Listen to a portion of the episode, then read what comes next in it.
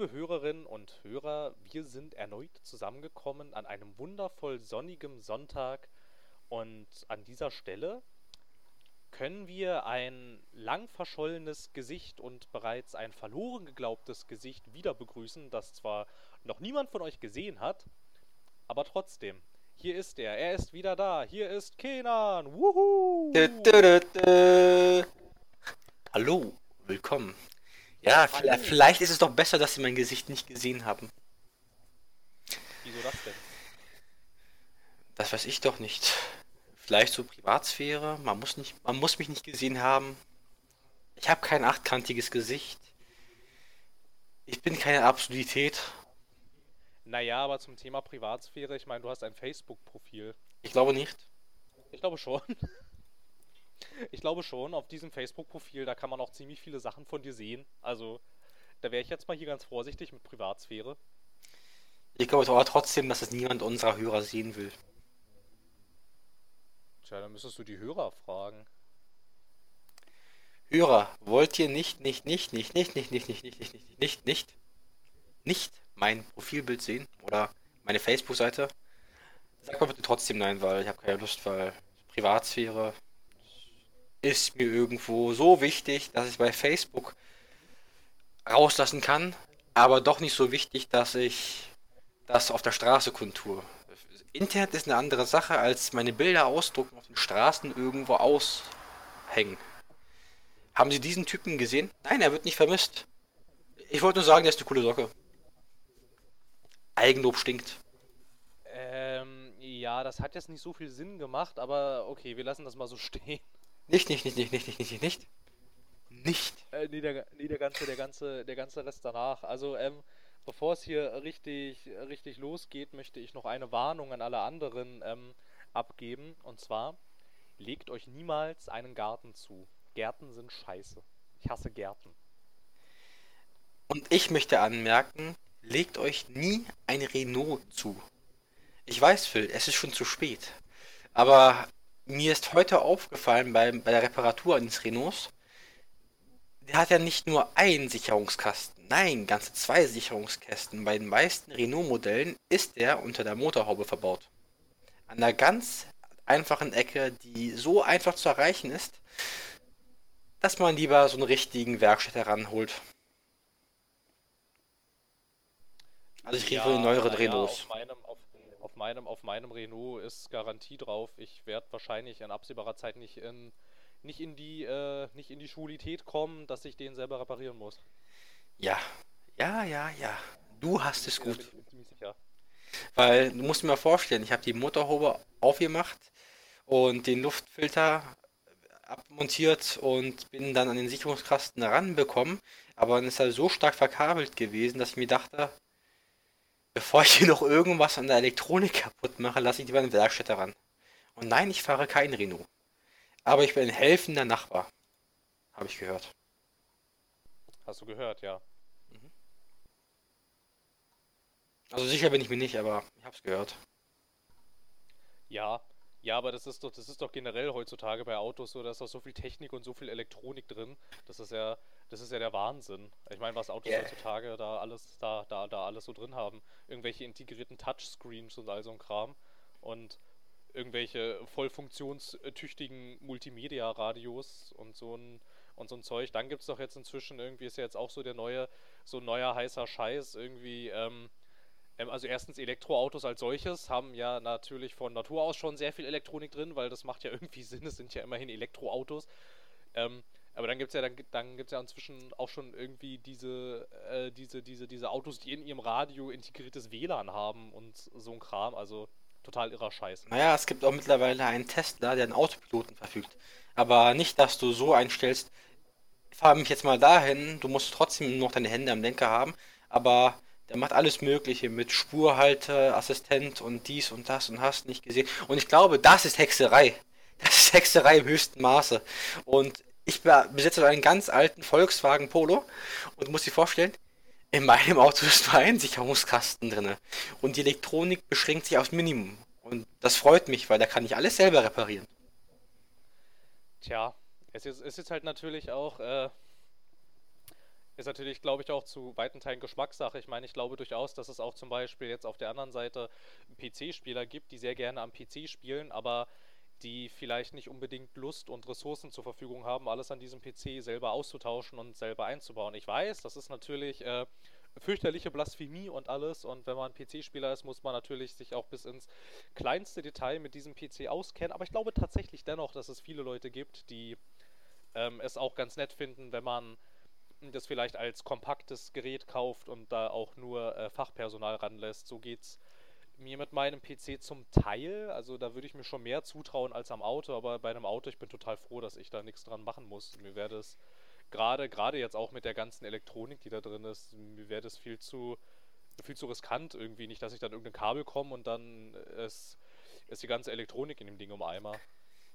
Ja, ganz so einfach das ganze Auto kaputt zu machen, ist nun auch wieder nicht. Aber ich verstehe, was du meinst.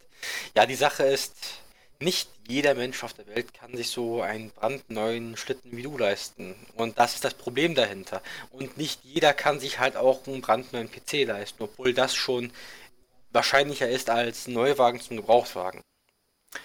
Wenn du einen PC zusammenbaust, sparst du halt ein paar hundert Euro, die du später gebrauchen kannst, aber beim Gebrauchtwagen zum Neuwagen sind da schon ein paar Tausender meistens. Ich muss ehrlich sagen, wenn ich jetzt eine Werkstätte ranlassen würde, bei diversen Kleinigkeiten an meinem Auto, ich wäre ein paar hundert Euro ärmer. Ja, und wenn ich das selber mache, dann habe ich ein paar hundert Euro mehr in der Tasche. Und ja, ist ja logisch, ist ja, ist ja auch, ist ja auch, aber es ist ja auch ein Stück weit legitim. Ich meine, die Werkstätten müssen ja auch irgendwie Geld verdienen. Keine Frage. Die sind ja auch Fachpersonal und die kennen sich ja aus. Aber wenn du dich selber damit auskennst mit der Materie und schon ein paar Kleinigkeiten gemacht hast, musst du ja nicht für jede Kleinigkeit zum Werkstätter gehen. Also angenommen, eine Glühbirne ist in einem Auto kaputt oder eine Sicherung. Dann kaufst du dir eine neue und setzt sie am besten ein, wenn du weißt, wie es geht. Und wenn du es nicht weißt, wie es geht, dann musst du halt zum Werkstätter gehen und dann musst du dafür sorgen, dass er hier den Glühbirne auswechselt. Ist, also stell dir mal vor, du holst einen Heimwerker nach Hause, weil in deiner Lampe die Glühbirne defekt ist. Da würde ich auch ja. erst, da würde ich erstens auslachen und zweitens wird er den, wird ein Honorar verlangen, was nicht dem gerecht wird, was er gemacht hat. Ja, natürlich, aber die Sache, die Sache ist halt dann natürlich auch, ähm, das ist ja dann auch, das ist ja dann auch wie mit, wie mit Computern und dann halt auch irgendwie mit, mit äh, Neuwagen. Ich meine, ähm, ist natürlich dann halt auch immer von Händler zu Händler unterschiedlich, aber zum Beispiel, wenn ich jetzt meinen PC aufmachen würde, wäre die, wär die ganze Garantie weg. Da ist so ein Siegel an den Schrauben dran, wenn das kaputt geht, also die gehen dann kaputt, wenn ich den aufdrehe und dann habe ich halt keinen Garantieanspruch zum Beispiel. Und solange ich Garantieanspruch auf dem PC habe, werde ich einen Teufel tun und äh, diesen PC selber reparieren. Natürlich, äh, natürlich also würde ich auch niemals machen, wenn du Garant... So mache ich das mit meinem Auto auch. Ja, das ist, das ist vollkommen verständlich. Ich stimme dir voll und ganz zu. Wenn du Garantie hast und nichts draufzahlen musst, einfach einschicken musst und alles kommt wieder so zurück, wie es war, dann ist doch super. Das mache ich doch auch mit Elektronik. Ich habe eine Zeit lang, weil mal die Garantie von meinen Kopfhörern im Arsch war, habe ich die auseinandergeschnitten, den Kabelbruch gesucht, es kürzer gemacht und das dann wieder zusammengedrahtet und dann selber isoliert. Du musst, kannst dir vorstellen, wie meine Kopfhörer aussahen? Die sahen bestimmt sehr abenteuerlich aus. Ja, äh, die Leute haben sich gefragt, sag mal, kriegst du nicht mehr Hartz IV oder was? Hast du keine Ressourcen? Und ich meinte, ja, irgendwie nicht. ja, verstehe ich, verstehe ich irgendwo. natürlich, natürlich auch. Also ist ja auch klar, ich meine, man muss ja, man muss ja auch, äh, man muss ja auch sehen, wo man bleibt. Das ist ja auch, ist ja auch völlig logisch, als ich ähm, als ich das Auto das erste Mal zur Inspektion zum Beispiel bringen sollte und ähm, ich dann die Rechnung gesehen habe und dann auch überlegt und dann halt auch dachte, ihr habt euch das Auto doch nur angeguckt, ihr habt ja nicht mal was gefunden und dafür wollt ihr schon so viel Geld haben. Da ich auch so, Halleluja, ey. Zur, äh, Gott sei Dank ist die nächste Inspektion erst irgendwie in äh, anderthalb Jahren. Phil, weißt du, warte ab, bis du deinen ersten TÜV bezahlen musst. Das läuft kein, kein Schritt anders ab.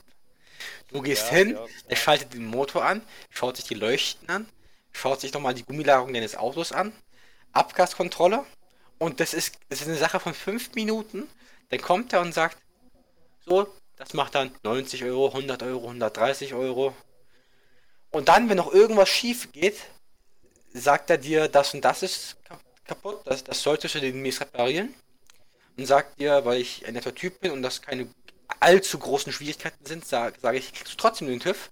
Oder er sagt, hey, Dankeschön für die 130 Euro, du Otto.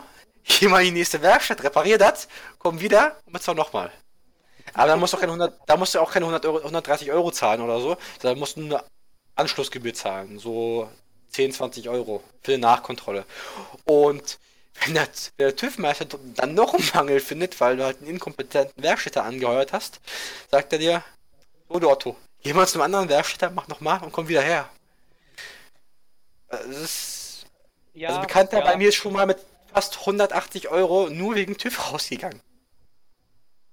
Ja, na, so Autogeschichten können gerne mal sehr, sehr teuer werden. Ja. Irgendwie. Und hinzu, hinzu kommt noch, dass wir, äh, dass, dass ja, also dass wir auch in Deutschland natürlich ähm, dann auch noch den Umstand haben, dass wir hier eine sehr ähm, automobilfreundliche Politik haben, also nicht für den Autofahrer, sondern für alle Leute, die mit diesen Autos Geld verdienen. Und so, und ja, ne, da kann man das zum Beispiel schon mal machen. Aber das Ding, das Ding ist halt dann auch zum Beispiel bei meinen, bei meinen Inspektionen, das steht halt im Vertrag drin, wenn ich die nicht machen lasse, ähm, verkürzt sich mein Garantieanspruch halt. Also wenn ich nicht regelmäßig zu diesen Inspektionen gehe, dann habe ich ähm, einen kürzeren Anspruch auf Garantie, als wenn ich da hingehen würde. Also bist du quasi mehr oder weniger, also, also bin, bin ich als Kunde ja quasi mehr oder weniger dazu gezwungen, die machen zu lassen. Was eigentlich, was, was eigentlich auch, finde ich, also wo ich eigentlich auch sagen würde, also in einer perfekten Welt äh, würde ein Gesetzgeber sowas verbieten. Na, ich persönlich finde es trotz alledem eine richtige Sache. Weil es gibt ja Leute, die zerfleddern ihr Auto ja, wo sie nur können. Also du hast da jetzt mal gesehen, wie ich hin und mal hin und wieder aus Lust und Laune mit meinem Auto gedriftet bin. Und stell dir mal vor, ein BMW-Fahrer, der sich so einen 520er und einen i39er holt. E39er.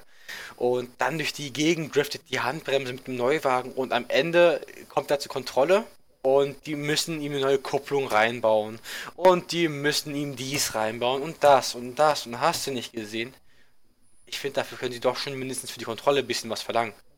Wenn sie am Ende für die Reparatur der einzelnen Teile nichts bezahlen. Ja, na, ja natürlich, müssen. ja, natürlich, aber ähm, bei solchen Sachen kannst du ja auch relativ einwandfrei feststellen, ob das jetzt tatsächlich ähm, ob das jetzt tatsächlich ein Mangel am Fahrzeug ist oder ob der oder ob der Halter des Fahrzeugs dafür selber verantwortlich ist. Und wenn er selber dafür verantwortlich ist, dann kann man ihn natürlich auch selbstverständlich zur Kasse bitten und das nicht über den Garantieanspruch geltend machen. Ich meine, es ist ja auch zum Beispiel, ähm, das ist ja auch bei Telefonen nicht anders. Wenn da einwandfrei festgestellt werden kann, ist das Telefon runtergefallen, hast du keinen Garantieanspruch, weil das, weil der Mangel, dass dann das Display Eigenverschulden. Ist, der geht ja, der geht ja nicht vom Hersteller aus, sondern es ist ja Eigenverschulden und so könntest du das ja, so könntest du das ja bei einem Auto auch machen. Aber die Automobilindustrie hat es ja wirklich am liebsten. Du kaufst ein neues Auto, fährst das paar Jährchen und dann, wenn es nicht mehr geht und die Garantie erloschen ist, dann, naja, wegschmeißen, neu kaufen. Ja. Also wenn ich das Geld hätte dafür, warum nicht? Aber ich habe es ja einfach nicht. Und ich bin offen und ehrlich der Meinung, Gebrauchtwagen sind wirklich eine gute Sache. Vor allem mit Gebrauchtwagen kannst du so viel Spaß haben, weil du hast nicht diesen ganzen Anspruch wie von, du musst eine Kontrolle machen. Du hast keine Garantie mehr und vor allem, du bist für dein Auto selber verantwortlich. Und mein Auto ist mein Baby. Ganz ehrlich, wenn ich eine, Klein eine Kleinigkeit, eine Macke dran sehe, versuche ich sofort zu beheben. Egal was da ist. Und wenn es halt ein bisschen teurer wird, dann spare ich halt. Aber was sich der Hörer im Endeffekt fragt, ist das nicht ein Gaming-Podcast? Eigentlich aus dem Gaming-Podcast. Genau. Geworden. Ist das eigentlich ein Gaming-Podcast oder warum reden Sie über Autos?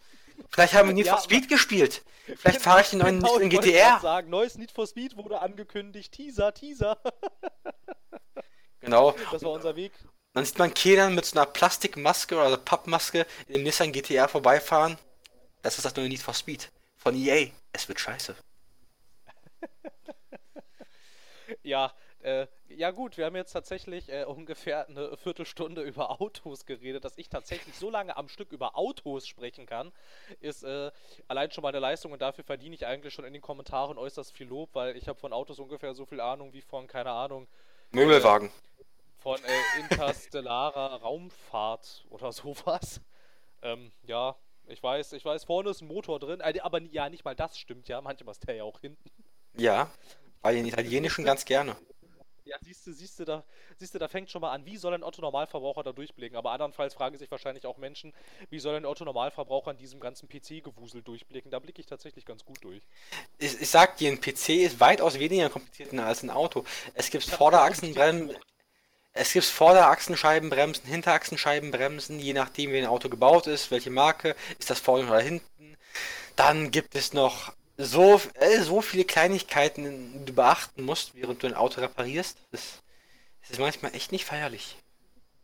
Nö, das glaube ich. Das glaube ich dir aufs Wort. Na gut. Wollen wir vielleicht. Das war jetzt eine äh, äußerst lange Anmoderation, die sehr viel mit Autos zu tun hat und relativ wenig mit dem, weswegen wir uns hier eigentlich zusammengefunden haben. Man könnte es vielleicht noch so biegen, äh, über die Spielereihe, die, über die wir reden wollen. Da gibt es selbstverständlich auch Fahrzeuge. So, Jetzt habe ich äh, den Übergang natürlich fantastisch geschlagen. Und zwar geistert ja schon seit äh, längerer Zeit irgendwie das, das äh, Gerücht durchs, durchs Netz, dass wohl das nächste Call of Duty wahrscheinlich wieder im Zweiten Weltkrieg stattfinden wird. Eventuell, vielleicht, man weiß es nicht. Das wollen wir ein bisschen beleuchten. Und ähm, dann wäre natürlich halt auch noch äh, die Frage ganz interessant, würde das überhaupt das Ansehen von, also, also das Ansehen innerhalb der Spielerschaft von Call of Duty wieder erhöhen und vielleicht auch noch die anschließende Frage daran, ähm, braucht Call of Duty überhaupt einen, eine, ähm, eine Pflege, was die Marke angeht, wenn man sich die Verkaufszahlen vielleicht mal anguckt und dann könnte man natürlich die legitime Frage stellen, ob man sich bei Activision überhaupt Gedanken darüber machen muss, die Marke Call of Duty wieder ein bisschen populärer zu machen. So. Du bist, habe ich gehört, äh, besser informiert über diese Leak-Geschichte als ich. Deshalb ähm, würde ich jetzt das Wort an dich weitergeben. Also ich mache es mal kurz, weil ich kenne jetzt auch nicht jedes kleine, klitzekleine Detail. Also Call of Duty WW2 World War oder World at War 2 wurde vor kurzem angekündigt. Ich glaube nicht, dass es in World at War 2 so die Fortsetzung vom Treyarch-Spiel sein wird. Die Sache. Angekündigt wurde, aber off off offiziell angekündigt ist noch gar nichts. Offiziell angekündigt ist noch überhaupt gar nichts. Das ist doch gar nicht sicher. Meinst, aber es wurde, es wurde angekündigt. Ach so, es wurde geleakt. Also erstens, ich glaube, kein Leak der Call of Duty. Wir sehen jedes Jahr dieselbe Scheiße. Jedes Jahr zur selben Zeit kommt ein anonymer Leak aus dem Internet. Oh mein Gott, das neue Call of Duty wird dieses Setting haben. Oh mein Gott, wird ein Game of Thrones Star da drin sein? Oh mein Gott, Kevin Spacey. Okay, da kann man wirklich oh mein Gott sagen. Ich finde Kevin Spacey klasse. Äh, House of Cards ist eine super Serie. ja, und es sieht so aus, dass diverse Artworks und Bildern von, äh, von Steelbooks und generell Grafiken veröffentlicht worden sind, die wahrscheinlich auch gefotoshoppt sein können. Man, man weiß es nicht, man weiß es nicht. Und dies wurde über einen YouTuber in den Kommentaren ähm, verbreitet. Und er hatte ja auch Bilder drüber. Und man ist sich mehr oder weniger strittig, ob es kam, kam das wirklich vom YouTuber oder kam das halt wirklich nur vom kommentierenden Kommentator des YouTubers. Wie auch immer. Wir haben jetzt Bilder zur Call of Duty WW2. Und ich bin mir ziemlich sicher, in ein paar Monaten stellt sich heraus, zur selben Zeit, zu jedem Jahr, erscheint das neue Call of Duty und jeder denkt sich, es ist wieder derselbe Scheiß. Und sie haben diesmal probiert, bisschen was in die andere Richtung zu lenken, weil sie haben gesehen. Achso, ich sehe jetzt noch gerade hier eine Quelle. Reddit, The Family Video Gamers. Das ist der YouTube-Channel gewesen. Also es wird auch in Reddit ziemlich, ziemlich hart diskutiert. Was ich sagen will, im Jahr 2016 haben die so eine Breitseite geholt von Battlefield, weil man hat wirklich von jedem gehört, wir möchten keinen futuristischen Shooter mehr. Wir haben einfach keinen Bock darüber. Darum. Es ist einfach so, Battlefield 1 hatte den Hype des Todes und Call of Duty, das war jetzt Infinite Warfare, was rausgekommen ist, oder? Das war Infinite Warfare, war das letzte Call of Duty, ja. Infinite Warfare. Das hatte doch fast einen Weltrekord geknackt für die schlechtesten YouTube-Trailer äh, Rez Rezensionen, Bewertungen. Und wenn ich mir das jetzt so anschaue, hat das, hat der Official Call of Duty Rated R Infinite Warfare Reveal Trailer 3,5 Millionen negative Bewertungen. 3,5 Millionen. Ja, wobei ich bei sowas natürlich auch immer ein bisschen vorsichtig sein würde, inwieweit da auch Bots. Das ist gar nicht aussagekräftig für die Verkaufszahlen, weil das Spiel Ja, verkauft sich doch jedes Jahr wie geschnitten Lauch. Es ist einfach im Kühlschrank drin. Und damit hat sich das. Ja, es ist verkauft sich trotz all dem. Aber ma- selbst die Leute, die dieses Spiel produzieren und die auch bei Activision im Betriebsrat sitzen und auch noch die ganzen Aktionäre, die Teilhaber, die, die sehen alle, ach du meine Güte, wir haben langsam immer mehr und mehr einen Imageverlust. Wir merken, wir werden unbeliebter und wir merken, wir bringen keine Innovation rein, was dafür sorgt, dass wir am Ende des Tages kein Plus machen zum Vorjahr. Also sie machen so oder so Plus an Geld, aber nicht so viel wie im Vorjahr. Und das stört sie dann. Weil wir sind Aktionäre und wir möchten unsere Aktie halten oder steigern. Und dann sieht das so aus, dass die Teilhaber kommen und sagen, ey, macht mal wieder irgendwas, was in die Richtung geht, was die Leute mögen. Ma macht der Call of Duty zu dem, was es mal war. Weil, erinnerst du dich noch an die alten Call of Duties 1, 2, 3? 3 habe ich die damals noch gekauft. Ich erinnere mich noch. 4, 5, Modern Warfare 2, Black Ops, Modern Warfare 3, Black Ops 2. Das sind die neueren, aber weißt du noch, als Call of Duty richtig gut war? Ja, natürlich kann ich mich da noch dran erinnern, natürlich. Ähm, ich würde aber halt, ähm, glaube ich, hier auch nochmal einhaken. Ich glaub, bin mir halt nicht so sicher, ob man bei Activision tatsächlich schon ähm, an der Stelle ist, an der man sagt, okay, wir müssten bei Call of Duty mal ein bisschen Imagepflege betreiben. Ich weiß nicht, ob das, ob man das schon machen muss. Aber dazu, dazu vielleicht, dazu vielleicht später mehr.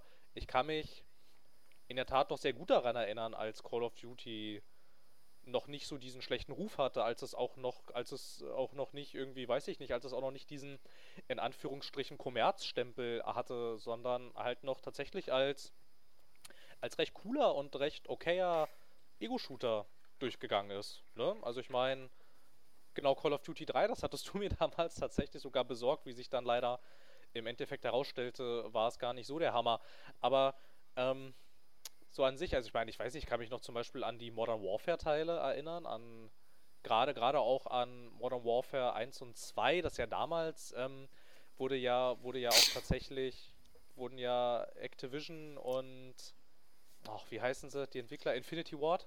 Genau, Genau. Die, da gibt es Infinity Ward, Treyarch und Sledgehammer Games. Und dann gibt es noch irgendwo ein Mobile Game Studio. Genau, Sledgehammer Games sind jetzt aber recht neu. Ne? Die machen, also die, die sind noch nicht so lange in dem Prozess mit drin. Ich glaube, Seit MW3. Seit MW3, das ist wann gewesen? MW3 2. naja, naja, naja, MW3 wurde aber hauptsächlich auch von Infinity Ward dann ähm, noch, noch, en, noch, noch entwickelt. Bei MW3, da sind ja sowieso noch andere Umstände dabei, aber das erste richtige von Aber es ist sechs Jahre her, komm. Ja, aber das erste richtige, richtige, also das, das, das erste vollwertige, richtige Call of Duty, das von Sledgehammer Games entwickelt wurde, war dann Advanced Warfare. Da, da waren sie, äh, das hatten sie dann alleine gemacht, ohne, ohne große fremde, fremde Hilfe. Bei MW3 waren sie mit beteiligt. Ähm, ja, aber ich meine, kann, also, worauf wollte ich jetzt, ja, ja genau, ähm, dass ja dass Infinity Ward und Activision damals in dieser Zeit, in der da Modern Warfare rauskam, ähm, galt ja so ein bisschen inzwischen, inzwischen so die öffentliche Meinung, ach, und diese ganzen Weltkriegs-Shooter und ich kann es langsam nicht mehr sehen und jetzt bringen die da schon wieder ein Weltkriegsding raus und hier haben wir noch einen Weltkriegs-Shooter und sowas. Und dann, dann hatten sie damals echt tatsächlich den ganz schlauen Schritt gemacht, die Leute bei Infinity Ward und Activision und haben gesagt, okay, Call of Duty 4 kriegt ein modernes Setting und kriegt dann auch gleich, kriegt dann auch gleich mit dem Beinamen Modern Warfare, was ja dann ziemlich eindeutig war und das äh, spielte dann ja einen, einen fiktiven Konflikt in äh, Saudi-Arabien nach, also zum Großteil in Saudi-Arabien, also es, und ähm, ich weiß gar nicht, ir- irgendjemand hat da irgendwie geputscht und der Präsident wurde irgendwie hingerichtet und alles irgendwie so in dem Dreh. Also, so, das war und Al-Assad. Die Leute waren erstmal begeistert. Also, der Präsident hieß wie der syrische Präsident Assad. Bloß er hieß Al-Assad. Ja, Und der heißt ja jetzt auch, der heißt ja Bashar al-Assad. Bashar al-Assad, ja. Bloß. Das war, glaube ich, auch nicht in Saudi-Arabien, das war in Aserbaidschan. Nee, Nee, das war in Saudi-Arabien. Also jedenfalls, ähm, als du mit den, mit den Marines da diese Landungsmission hast, da landest du an der Küste von Saudi-Arabien. Ziemlich sicher. Die Karte zoomt auch noch so rein und das ist ziemlich eindeutig Saudi-Arabien.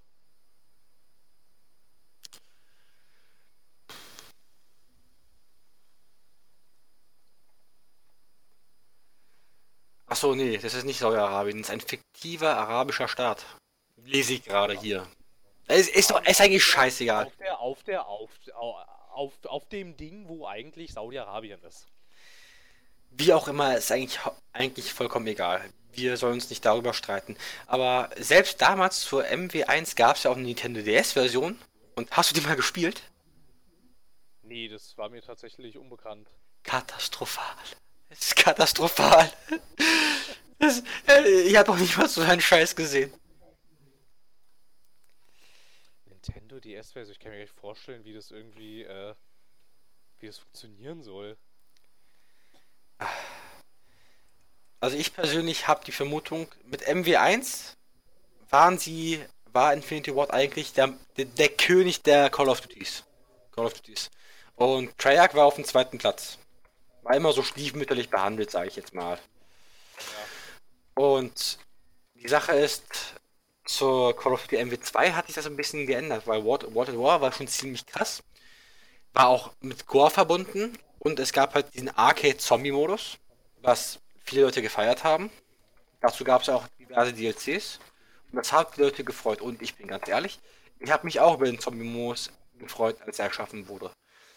Jedoch hat Infinity War bei MW2 ja wirklich gebröckelt, weil sie haben Sachen eingeführt, die im Nachhinein als unbalanced herauskamen. Und darüber hat sich niemand gefreut.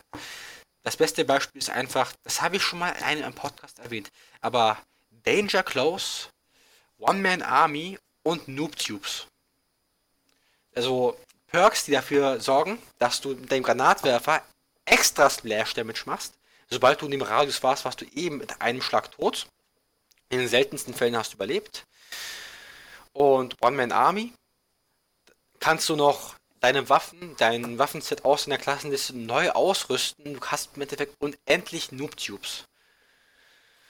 Und das heißt, du konntest eigentlich unendlich One-Hit-Kills ausüben, ohne irgendwie was richtig zu treffen.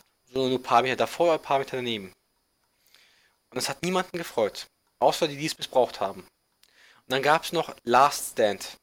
Last Stand.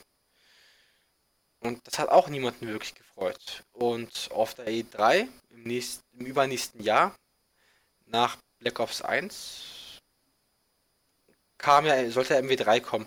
Und da hat Robert Bowling gesagt, There will be no Last Stand.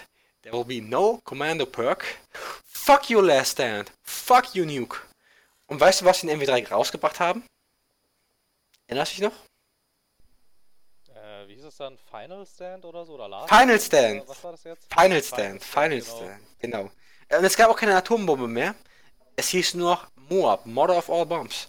Und Kommando gab es auch nicht mehr. Aber auch ohne dieses Perk hat man gesehen, dass du über sieben Meter Leute kneifen konntest. Ja, ja.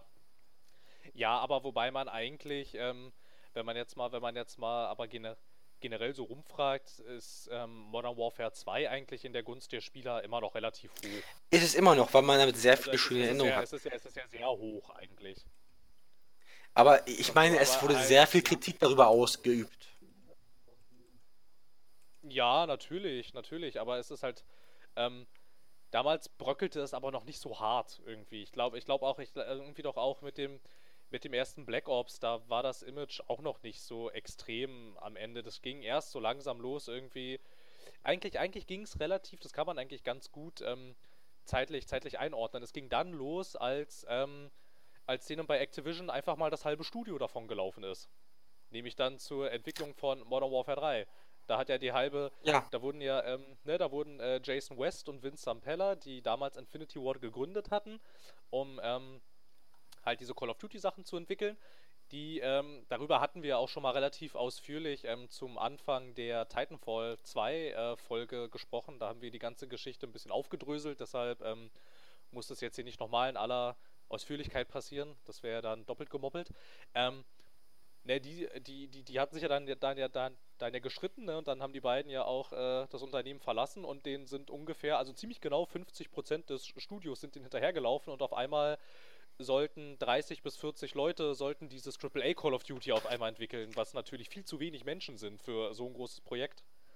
Und da merkt man es dann so langsam, ne? Da geht's dann, da geht's dann so langsam, aber sicher ging es dann so bergab, ne? Und halt MB3 war dann ja auch der Teil, bei dem kam dann, ähm, bei dem hatten sie dann äh, Sledgehammer Games halt mit dazu geholt, weil sie gesehen haben, das sind zu wenig Leute, wir kriegen jetzt so schnell nicht genug Leute her, wir müssen jetzt irgendwie, wir müssen jetzt irgendwie gucken, dass dieses Spiel noch irgendwie fertig wird, obwohl nur noch die Hälfte des Studios da ist, ne? Und da ging es dann halt so langsam los. Ich hatte auch, ich glaube MV3, ich weiß gar nicht mehr, äh, hattest du da den Hattest du das relativ ausführlich gespielt? Ich ja, ich habe hab so gut wie alle Call außer die neueren sehr genau gespielt.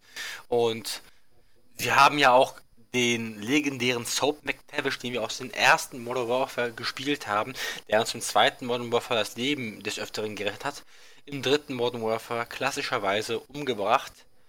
Aber wie? Der ist vom Dach gestürzt ja. auf, auf Putz. Und das hat dazu geführt, dass er verblutet ist. Ja, ne, ich meine, er ist irgendwo erst vom Dach irgendwo raufgefallen, dann lag kurz ein Holzbrett auf ihm drauf und dann ist er verblutet. Wir müssen noch tragen und retten und hier und da und ist gestorben. Und es war eine traurige Szene, aber man hat sich gefragt, warum ist er gestorben? Ja, das weiß und ich. Ich, ich, ich, ich muss auch noch, dass ich dann da, dass ich dann auch die ganze Zeit davor saß und auch dachte, ja okay, super tragisch und so, aber bitte, woran stirbt der da gerade? Ja. Hingegen, wie sie Yuri umgebracht haben, war eine andere Sache. Das war schon relativ eindeutig. Der wurde halt in seinem Juggernaut-Suit aufgespießt. Ja, das hast du ja richtig gesehen, ne? Ich meine, ja. er lag dann da ja auch. Also, also, naja, er lag nicht, er hing eher. Nee, er, er lag, er lag, er lag da. Er lag nee, aufgespießt. Nee. Makarov hing. Marker auf ihn? Marker, Makarov hing. Ach so, Makarov hing. Ja, den hast du da ja dann von diesem Ding da runtergeschmissen. Und dir dann im feinsten Perspective of View eine Zigarre angezündet. Ja. das war, das war, das war äußerst cool. Ähm, was war denn dann in MW3, was hatte denn da irgendwie, das, das war ja dann auch schon das, wo, wo dann die, wo dann auch die Kritiken lauter wurden, was, was war denn an MW3 dann tatsächlich, also ich meine, es geht ja dann meistens immer um den Multiplayer, was war denn da auf einmal so anders? Dass die, das dass waren die, die ganz großen. Haben, zu, zu, zu das waren die ganz großen Balancing-Probleme und die ganz, ganz großen Lügen. Also, man kann es theoretisch gesehen nicht Lügen nennen, weil Robert Bowling hat ja gesagt, er ist der Community Manager und der hat da gesagt, was er sagen durfte. An Informationen, das war There will be no fucking last stand. Fuck you last stand. No. No, no nukes. No danger close. Was hatten wir am Ende? Wir hatten all dieselbe Scheiße, bloß mit einem anderen Namen. Und das, das eine oder das andere ein bisschen abgeschwächt. Kein Kommando. Ja, du hast kein Kommando-Perk gehabt, aber du hast trotzdem die Fähigkeit gehabt. Du hast nicht auswählen können, aber trotzdem gab es spezielle Leute, die hatten einfach diese Möglichkeiten. Es war auch kein Hacker, das war einfach ein Exploit im Spiel. Die haben einen Spielfehler in MW2, das habe ich später in einem Bericht gelesen. In MW2 also in MW1 hat es noch nicht diesen Exploit. In MW2 war es einfach ein Exploit, den sie nicht geschafft haben zu fixen. Und nur einzuschränken auf diverse Distanzen, haben sie einfach daraus einen Perk gemacht. Also ich, ich finde das nicht mehr schlimm. Das ist doch eine gute Idee, aus einer Grundfähigkeit was Besonderes zu machen, aus einem Fehler. Aus einem Fehler eine Spielmechanik. Das ist keine schlechte Sache. Aber dann das so zu behandeln in MW3 und an diesem Fehler nicht mal wirklich zu arbeiten, und dafür zu sorgen, dass jeder willkürlich irgendwie Kommando auf einer gewissen Distanz hat, das war einfach nicht cool. Genauso wie mit Final Stand. Ey, Last Stand ist weg. Bei Last Stand bist du am Ende mindestens gestorben. Weißt du? Und ich glaube, ich glaube, Final Stand gab es auch in MW2, aber es gab auch irgendwie ein Semi-Last Stand Final, was auch immer, in MW3. Danach bist du halt nach einfach aufgestanden wieder. So, du rennst, also das waren immer die wutergreifendsten Momente. Du stehst vor dem Gegner, bist in einem One-on-One und du bist ihm am, du bist ihm, du bist am Siegen, weißt du? Du merkst, du hast ihn jetzt tot bekommen. Er müsste jetzt tot sein. nach der Salbe von der UMP 45. Paff. Was passiert? Nein, plötzlich sitzt er auf dem Boden im Sekundenschlag und kann dich immer noch abknallen. Und dann hat er plötzlich gewonnen, obwohl er eigentlich der Schlechtere ist. Aber durch dieses unfaire Balancing-Problem, naja, hast du einfach verkackt. Und das waren die größten Wutmomente überhaupt. Und das gab es ja schon in MW2, dieses, ich, ich weiß nicht, wie es da hieß, das hieß, glaube ich, gar nicht mehr Last Stand, das war, das war glaube ich, in MW2 Final Stand. Ich, ich schaue mal gerade nach, da gab es das aber als Deathstreak. Was es dann auch gab in MW3. Diese Todesbelohnungen. Und Ja. ich finde es nicht gut, dass du einen Spieler dafür belohnst, dass er schlecht ist. Die Spieler wurden wirklich dafür belohnt, dass sie schlecht gespielt haben. Stirb dreimal hintereinander, viermal hintereinander in, oder in Folge und dann hast du Martyrium. Wenn du stirbst, nimmst du den Gegner mal mit. Und die versuchen damit nur noobfreundlich zu sein, was keine schlechte Idee ist, aber das ist insofern den Leuten gegenüber unfair, die sich versucht haben, hart äh, Skills zu erspielen. Und naja, ich finde, das ist keine gute Sache. Und Ja, also das klingt jetzt, das klingt jetzt alles ziemlich nach so Balancing-Problemen, ne? das sind gigantische Balancing-Probleme. Ja. Das sind Versprechen, die nicht eingehalten worden sind, sondern nur im entferntesten eingehalten worden sind. Man nimmt dieselbe Sache und gibt ihr einen anderen Namen. Äh, Tut mir leid. Das, ist Ja, dann, dann, aber dann, dann, dann, dann hatten sie doch auch immer schon ewig angekündigt, ähm, dass einem, dass einem doch die PC-Spieler zum Beispiel am Herzen liegen würden und man kündigt doch schon seit jeher immer, also ge ge gehört inzwischen schon zum, zum feinen Ton bei einer Call of Duty-Präsentation auf einer E3 äh, dedizierte Server anzukündigen, ne? Und, und dann ähm, kurz vor Release äh, sagt man dann, ja, boah, ganz so dediziert vielleicht doch nicht. Und so, ne? Ja. Also es sind halt, dass da, äh, da äh, schummelt man auch schon seit jeher ein bisschen und was vielleicht auch ganz interessant ist, ich weiß gar nicht, ob das, ob das überhaupt noch äh, Leute auf dem Schirm hatten, das ist mir ähm, jetzt auch im Zuge der kleinen Kurzrecherche ähm, ist mir das wieder über den Weg gestolpert. Es gab mal für Call of Duty, gab es auch nur drei Jahre lang, aber es gab mal diesen, äh, diesen, diesen Social Network Abo-Dienst Call of Duty Elite, der mit Modern Warfare 3 an den Start ging tatsächlich. Hast du jemals für Call of Duty Elite bezahlt?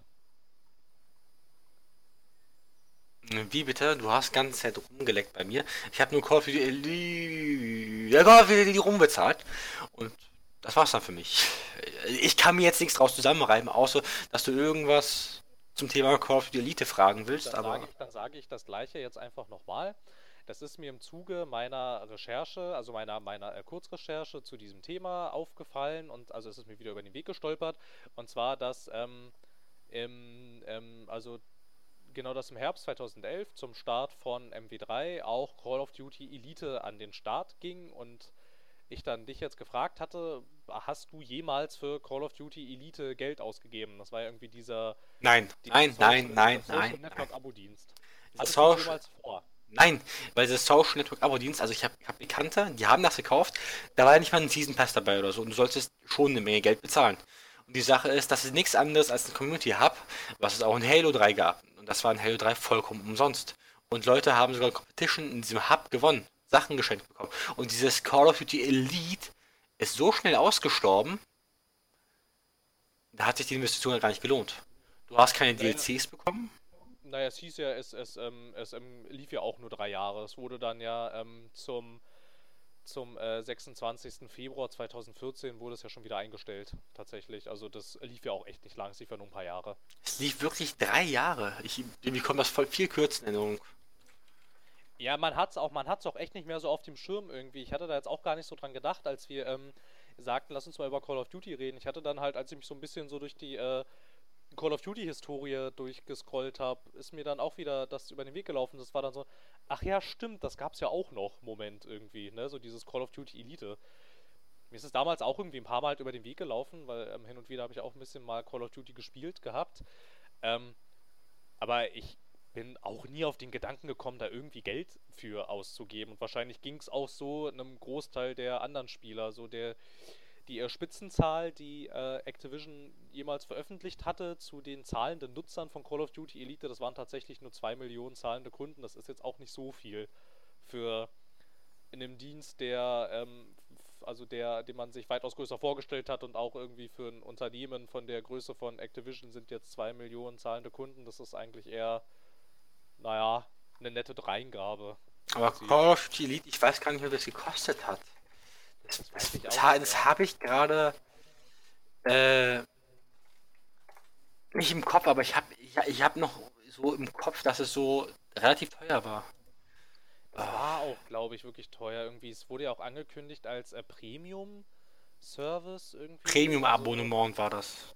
Genau, so ein Premium-Abo-Service. Da waren aber irgendwie keine DLCs und gar nichts drin und so. Ähm, Warte mal, ich habe gerade hier, das gibt noch im PS3-Store. Das gibt noch im PS3-Store hier. Ich will das sagen, so.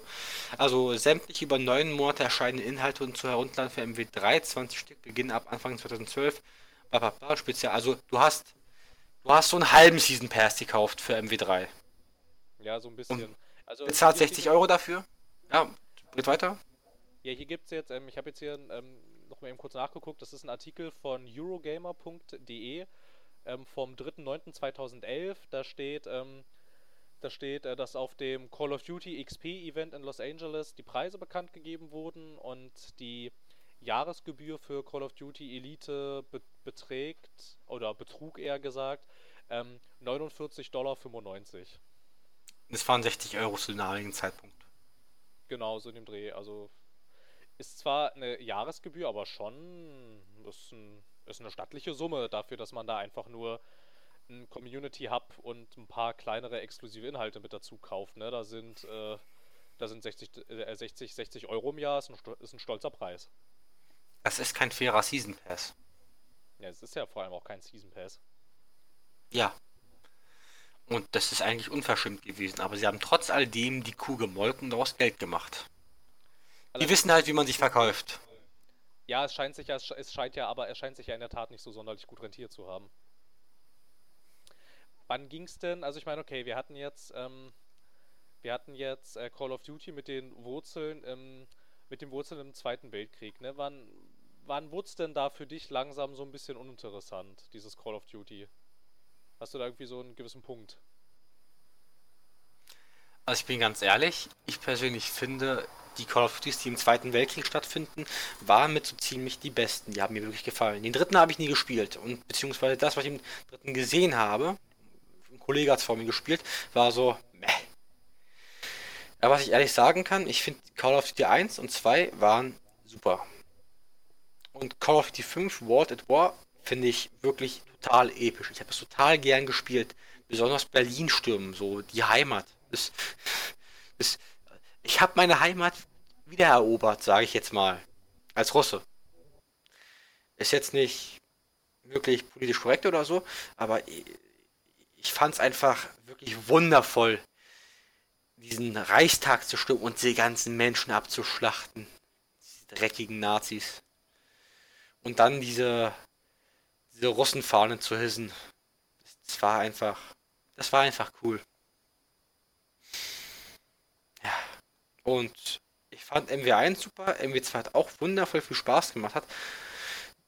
Man hat jede Kleinigkeit, jeden Streit in Modern Warfare 2 auf Rust in einem 101 geregelt.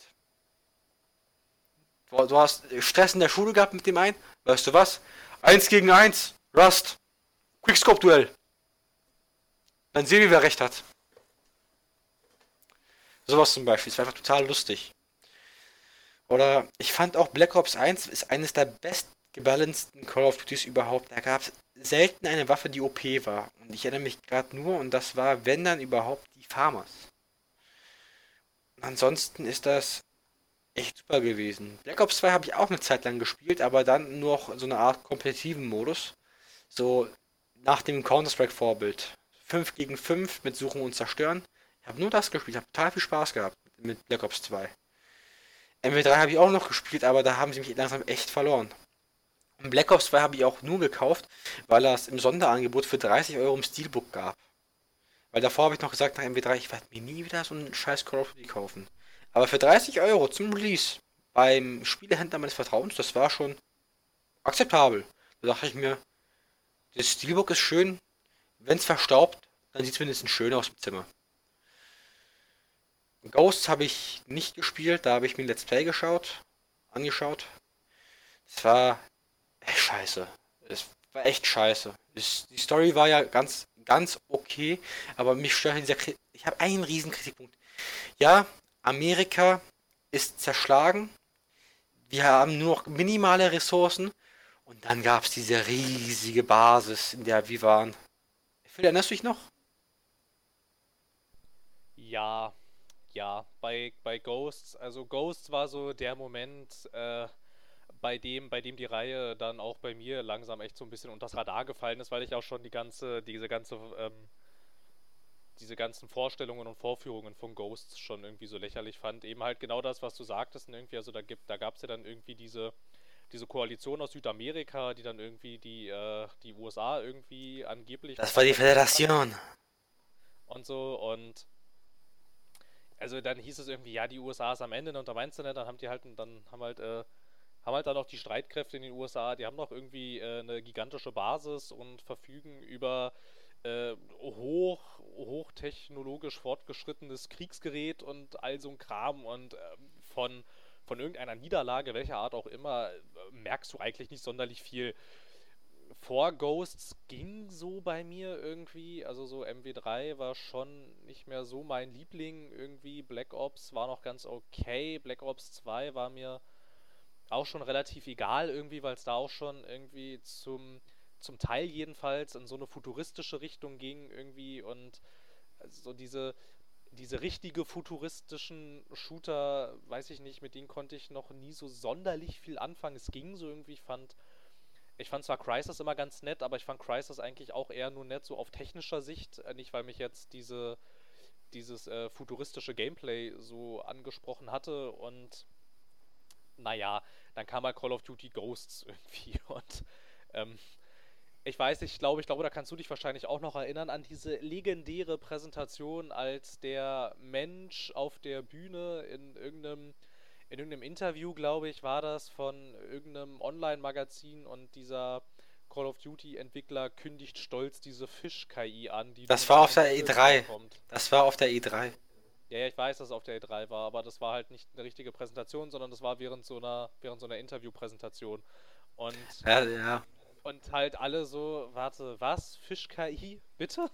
Und das war dann auch natürlich auch was, was ihnen dann im Nachhinein ziemlich auf die Füße gefallen ist, irgendwie. So, man, man äh, preist jetzt da so diese Fisch-KI und dann hieß es ja auch noch irgendwie, man kann jetzt irgendwie, also, also dass jetzt die Karten ja auch ja auch dynamisch sein und die sich verändern während des Schlachtfeldes und da das war natürlich gefundenes Fressen fürs Internet, weil die dann halt irgendwie, weiß ich nicht, so kleinere Sachen zusammengestellt hatten, irgendwie also links dynamische Kartenveränderungen bei Call of Duty Ghosts und rechts die Veränderungen bei, was war es, Battlefield 4, glaube ich. Ja, ja Ghost, dieses Ghost Video, das würde ich gerne als Anhang hier in diesem Podcast noch einbringen, weil ich empfehle es jedem Zuhörer, sich dieses Video anzuschauen, weil das ist nicht unterhaltsam gewesen. Das kam ja, perfekt eben. zu diesem Vergleich. Das, ey, das war der Hammer. Ja, ja, und das, ich meine, ich meine, bei dem einen fällt halt eine Laterne um und bei Battlefield 4 bei äh, Siege of Shanghai, da hatten sie ja auch dieses Revolution-Ding vorgestellt. Wie revolutionär das jetzt war, das kann sich jetzt natürlich auch jeder selbst äh, da einen Reim draus machen. Und ich meine, links äh, stürzt halt da diese kleine Laterne um und rechts bricht halt ein ganzes Hochhaus in sich zusammen. Und das war natürlich, also, also Ghosts war auch schon aus PR- und Marketing-Sicht war das auch schon eine totale Katastrophe. Da hatten sie diese ganze, diese ganze Öffentlichkeitskampagne, die hatten sie auch schon richtig gegen die Wand gefahren, dass das Spiel schon eigentlich, bevor es rauskam, konnte das eigentlich schon keiner mehr ernst nehmen, so wirklich.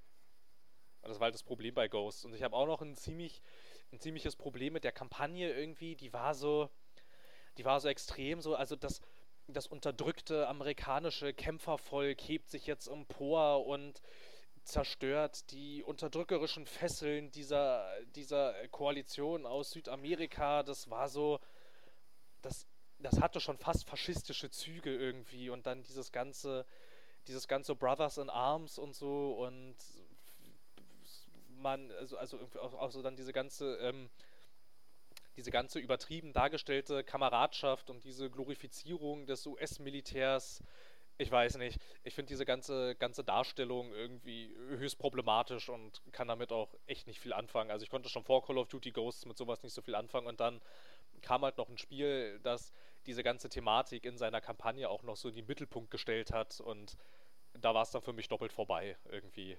Also erstens fand ich es lächerlich und also diese ganze Kampagne drumherum fand ich lächerlich und dann hatten sie noch irgendwie dieses ganze faschistisch angehauchte Szenario da irgendwie, also ich weiß nicht, da, da hörte es bei mir dann gänzlich auf und die Sachen danach, die habe ich dann also die Sachen, die Spiele, die nach Ghosts kamen ähm, an Call of Duty, die hatte ich dann schon, muss ich auch gestehen, die habe ich dann schon mit dem Hintern nicht mehr angeguckt. Ich weiß nicht, wie es die da jetzt ging. Ich bin ganz ehrlich, ich habe mir doch Advanced Warfare nochmal gekauft, weil es, glaube ich, für 5 Euro gab. Und zwar einfach just for fun, weil Kevin Spacey dabei ist und hey. Das liegt ja bei dir immer noch im Schrank und du hast bestimmt nicht mehr mit dem Arsch angeschaut. Ich hatte es mal gestartet, habe ein bisschen reingespielt und dachte, ja, äh, same procedure as every year. Skull! Irgendwie Skull. ja, aber wenn wir gerade so Vergleich Call of Duty reden und dann noch über die Kampagne von Ghost, kann ich auch erwähnen, die von Battlefield 4 war auch nicht gerade gut. Nee, die war auch erzählerisch war die ein totaler Autounfall. Ja, vor allem die von COD Ghost hat ja ein relativ offenes Ende vorbelassen, was, was noch ein Ghost Teil 2 äh, offen lässt. Und bei Battlefield 4 war das halt mitten in der Kampagne zu Ende so. Jetzt kommt eigentlich der knackende Punkt. Und tschüss. Wirklich, du jagst, du jagst dieses riesige Boot in die Luft, dieses Militärkampfschiff. Und ein schwarzer Bildschirm ist Ende. Und man fragt sich, war hier das Budget zu Ende? Oh, hat ja, keine Lust mehr gehabt. Ja, da fragt man sich, da, da habe ich mich nämlich auch in der Tat gefragt, irgendwie, hä, was zur Hölle war das jetzt? Was ist denn gerade passiert? Könntet ihr mir vielleicht bitte die Story zu Ende erzählen? Das fühlt sich hier nicht sonderlich fertig an. Obwohl ich fand, dass die Battlefield 4 Geschichte schon Potenzial hätte. Also auch mit dem unterdrückten Volk und ihr seid diese Underground-Einheit äh, und ihr seid so wenige vorerst. Die meisten Einsätze hat man ja nur in seinem Vierer-Squad erledigt. Nicht mit einer Armee. Und das, das war ja schon irgendwie cool. Das war, es hatte wieder so ein Gefühl von Bad Company ge gehabt, weißt du? Das, das, hat mich gefreut. Ich fand das ja, super. Absolut. Absolut, absolut. Bloß weniger humoristisch halt, aber ich fand's trotzdem super. Aber dann halt einfach in der Geschichte so einen Cut zu machen und sagen, wir hatten kein Geld mehr. Das haben sie nicht gesagt, aber ich gehe mal davon aus, weil wir hatten keine Lust mehr. Ist doch beides dasselbe. Im Endeffekt. Und da einfach so einen Schnitt reinzumachen, dann, dann lass doch die Kampagne komplett weg und sorgt dafür, dass das Spiel zu Release für alle funktioniert. Bei mir hat es am Anfang total gut funktioniert, dieses Battlefield 4. Und dann haben sie gesagt, ja, es funktioniert nicht bei allen gut. Und das war auch so. es gab so viele Bugs. Das heißt ja, es ist ja Bugfield 4 gewesen am Anfang für die meisten. Bei mir hat es geklappt. Und dann sah es so aus, dass sie die ganzen Bugs behoben haben, aber die andere Hälfte sich beschwert hat, weil es bei ihnen nicht mehr funktioniert. Weil bei mir hat wirklich das Spiel nicht mehr richtig funktioniert. Weißt du noch, vielleicht wir die Probleme hatten? Ja, natürlich, natürlich. ich erinnere mich bei, bei Battlefield 4 natürlich auch noch an die äh, katastrophale Release-Zeit. Ne? Also ich hatte, ich hatte dann, ich hatte, ich, ich hatte das Glück, dass ich äh, zu den äh, glücklichen 2% der äh, Käufer galt, bei dem Battlefield 4 tatsächlich zu Release keine Probleme hatte. Aber ich hatte dann, ich hatte dann auch so ein ähnliches Phänomen wie du. Ne? Auf einmal kamen die ganzen Patches irgendwie, ich hatte auch überall gelesen, irgendwie, es läuft wohl bei einem erheblichem Teil der Spieler läuft das wohl nicht so gut irgendwie. Dann kamen die ganzen Patches und dann hatte ich es halt auch nochmal gestartet und habe dann halt auch gesehen, ja toll, jetzt läuft es bei mir auch nicht mehr. so, ne? Irgendwie und dann hat es ja auch echt lange gedauert und bis, bis da mal wieder was lief und EA und DICE haben ja auch dann tatsächlich im Zuge dieses ganzen dieses ganzen Battlefield 4 Desasters haben sie dann extra nochmal ein eigenes Studio aufgemacht, das dann den ganzen Tag nichts anderes gemacht hat, als Battlefield 4 zu fixen. Ne? Also aus ähm, aus Danger Close Games, die ja vorher Medal of Honor gemacht hatten, das so ein bisschen als das so ein bisschen als das Gegenstück zu Call of Duty gedacht war, lief ja dann auch nicht so gut und aus Danger, aus, aus Danger Close hatten sie dann irgendwie DICE LA gemacht und ja, die haben halt nichts anderes gemacht, als Battlefield 4 zu fixen. Allerdings, als sie sich dann auch richtig rangesetzt hatten und da dann auch irgendwann in den in den ersten paar Monaten, nachdem sie da ihren Betrieb aufgenommen hatten, haben die ja auch zwei Mega-Patches rausgebracht, also die wirklich keinen Inhalt gebracht haben, sondern wirklich nur reine Technik-Patches waren und ab da ging es dann bei mir langsam wieder. Erst als ich dann dieses Studio richtig intensiv damit befasst hatte und sie diese riesen Patches rausgebracht hatten, da, da lief es dann bei mir auch wieder ganz gut. Aber selbstverständlich kann ich mich an diese katastrophale, an diesen katastrophalen Release-Zeitraum erinnern. Ich kann mich auch, also ich weiß auch, bis, bis heute kann ich mich nicht dazu durchringen, dass ich irgendwie verstehe, warum ein Publisher ein Spiel so auf den Markt bringt. Ich verstehe immer nicht so ganz, was man sich davon erhofft irgendwie. Also das ist mir, das ist mir echt nach wie vor ein Rätsel. Da würde ich gerne mal in der Tat in so einen Produktionsprozess reingucken, damit ich mal nachvollziehen kann, warum so viele Spiele in so einem desaströsen Zustand auf den Markt kommen und dann erst nach und nach heile gepatcht werden müssen. Ich, ich verstehe es nicht so ganz. Das wird ja bestimmt einen Grund haben, sonst würden es nicht so viele Leute machen. Das würde mich echt mal interessieren. Woran es liegt, was das soll. Irgendwie. Ja, das ist eigentlich eine gute Frage. Aber ich habe auch damals Battle of Honor Warfighter mit dir gespielt. Ja. Und das hat mir das Herz gebrochen, weil das war eigentlich ein echt gutes Spiel. Ich fand die Kampagne sogar relativ okay für so einen generischen Shooter. Ja. Ich fand die vergleichsweise sogar gut im, im Gegensatz zu der von Battlefield 4, weil die hatten mindestens Abschluss gehabt. Ja, in der Tat, wobei mir aber auch schon, also im ersten Medal of Honor, also nenne ich im ersten, also, also, also im ersten des Reboot. Äh, Medal of Honor 2014 ein Reboot. Nee, der war ein bisschen früher, glaube ich, das Reboot. War 2012? War das nicht 2011 oder 12? Medal of Honor 2. Also, also auf, jeden Fall, auf jeden Fall hatten sie dann 2010 war das? Das war 2000, 2010, ja.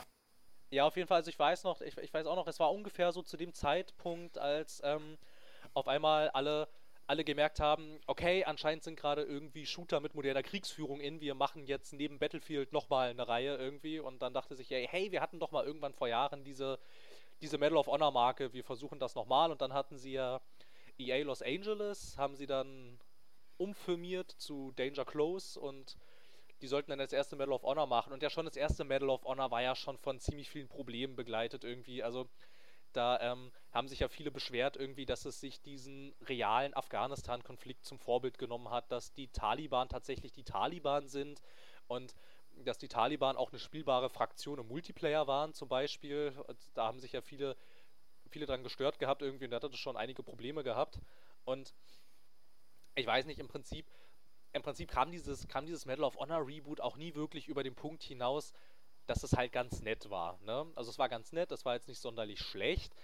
Es war jetzt auch nicht der Überflieger, aber es kam halt nie so wirklich daran, wo EA es gerne gehabt hätte. Und sie hätten halt gerne, sie, also ich bin mir sicher, dass sie die Marke gerne so stark gehabt hätten, wie sie jetzt Battlefield ist. Aber das wurde dann ja irgendwie nichts. Und Warfighter, ich weiß nicht, Warfighter hatte schon so ein Ansätzen, also nicht ganz so krass, aber halt so ein Ansätzen hatte Warfighter auch schon das, was mir halt ähm, bei Call of Duty Ghosts dann so extrem auf die Nerven ging. So bei Warfighter gab es halt auch schon so ein bisschen dieses äh, USA, USA. Weißt du, was ich meine? Ja, aber es gab es ja mehr oder weniger in allen modernen Kriegsshootern. Wo ja, die USA ich, gespielt hast. Ich, ich mag, mag das auch nicht. Ich mag es auch nirgendwo. Also, also, also, also äh, völlig, völlig, völlig egal, in welchem modernen Kriegsshooter, also welchen modernen Kriegsshooter man mir vorsetzt, indem man die USA spielt, sobald die dieses USA Ding irgendwie drin haben, kann ich schon die ganze Zeit sagen, ja, es, ich, ich mag es trotzdem nicht. Die Story kann so gut sein wie sonst was, aber dieses, dieses Glorifizierende des US-Militärs, das kann man auch weglassen. Ich glaube. Das kann man auch gut Propaganda nennen, wenn du mich fragst. Das ist für ja, mich eigentlich nichts anderes als Propaganda. Ja, in gewisser Weise, wenn man es denn, wenn man es denn wollte könnte man diesen Spielen unterstellen, das ist im Prinzip ist das irgendwo in leichter Form Kriegspropaganda, eigentlich. Aber können wir das mal als gesonderten Podcast machen? Weil ich würde das mal wirklich gern so als Thema behandeln. Spiele, gewaltverherrlichende Filme in Bezug auf Army, Konflikte. Ist das, ist, ist das propagierend? Lehrend? Beides? Also es ist eine Frage für einen neuen Podcast. Aber ich muss auch ehrlich sagen, wollen das unsere Zuhörer auch hören? Weil ich glaube, da könnte sich auch Raphael intervenieren, einbringen. Ja, bestimmt, bestimmt. Wenn ich, wenn ich mit Raphael privat über sowas spreche, ist er auch immer ähm, recht schnell dabei zu sagen, also natürlich in überspitzter Form, dann aber auch immer recht schnell dabei, das ist als Kriegspropaganda hier. das könnte, es könnte, es könnte, ja, es könnte, es könnte ganz interessant werden. Da kann man bestimmt da kann man bestimmt auch 90 Minuten mit füllen. Denke ich, denke ich mal auch irgendwie. Kriegen wir gut hin. Nee, aber ich muss sagen, Warfighter hat mir von der Story her doch schon gefallen, muss ich ehrlich sagen. Und ich fand auch Medal of Honor im Multiplayer hat das echt Spaß gemacht. Weil ich erinnere mich auch an super Momenten, also das war halt dieses Fire, Fire Buddy System, wo wir das gespielt haben. Als, als ich gespawnt bin, mir ein paar Gegner geholt habe und ich glaube, dann bist du bei mir gespawnt und ich bin in dem Moment gestorben und du hast da irgendwie vier oder fünf Leute mit deiner Schaufel oder deinem Tomahawk weggehauen. Erinnerst du dich Ja, noch? genau, die standen, ja, genau, genau, genau, die standen halt alle so hintereinander und ähm, hatten mich weder gesehen noch gehört und ich bin dann halt so von hinten und hab ihn und hab ihn alle äh, und hab den allen mein äh, Tomahawk-Ding ins Gesicht geschlagen und dann waren sie alle, dann waren sie alle tot, ja. Ja, in solchen, in solchen Momenten hat man sich natürlich so, boah, ich bin so ein richtiger Special Force Soldat.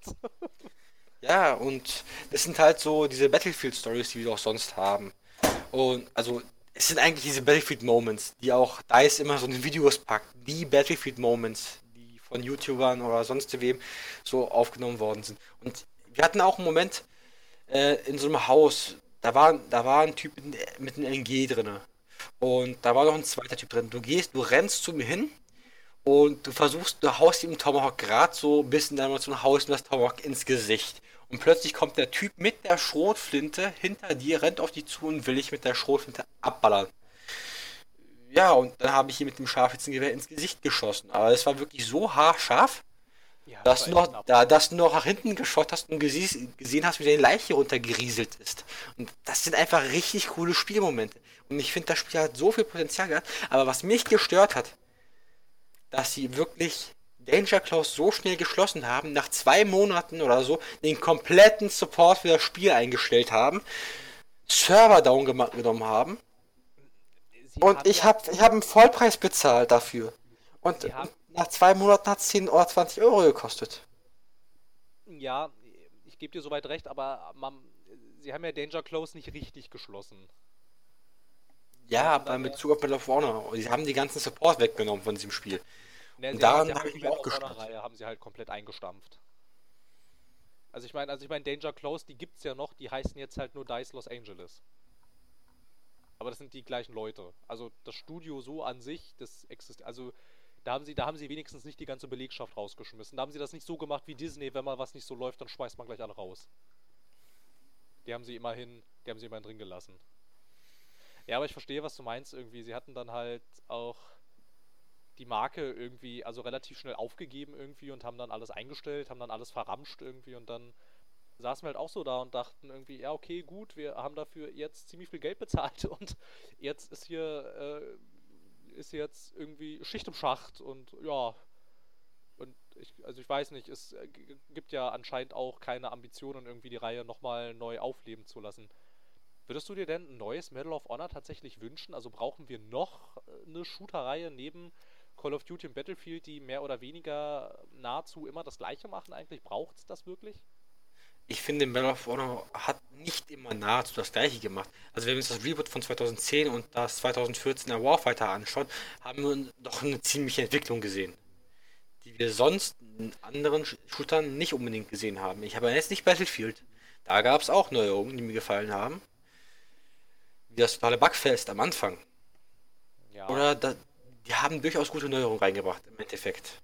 Ich beschwere mich jetzt nicht wirklich drüber, aber das haben die echt gut gemacht, das Battlefield 4. Gegen Ende. Obwohl ich Battlefield 3, obwohl ich Battlefield 3 echt besser fand zu Anfang. Und auch immer noch besser finde. Aber ich meine, ja, Konkurrenz belebt den Markt. Ich finde, ich finde, dass Medal of Honor Warfighter oder Warfighter 2 oder wie man es auch immer nennen mag, ich wünsche mir einfach noch eins. Weil ich merke, ich habe mit Warfighter echt meinen Spaß gehabt. So richtigen Spaß, den ich mittlerweile bei Call of Duty nicht mehr habe. Weil dieses vollkommen abgedrehte Setting ist nichts für mich. Wenn eine Reihe sich auf ein Setting einlässt und das bei relativ reellen Konstrukten hängen bleibt, so wie Titanfall, die sind ja sehr konsequent und sagen, wir sind halt in dieser Welt, wir sind halt in der Zukunft und werden immer in Zukunft bleiben, aber wir gehen durch den ersten, nein, wir sind eigentlich durch den Zweiten Weltkrieg gegangen in der Call of Duty-Reihe, wenn ich mich richtig erinnere. Im Ersten Weltkrieg waren wir gar nicht. nee, Call of Duty war am Anfang, also bis bis halt Call of Duty 3 und dann halt ne, äh, der fünfte mit World at War, aber das war immer Zweiter Weltkrieg. Genau, es war immer, immer Zweiter Weltkrieg.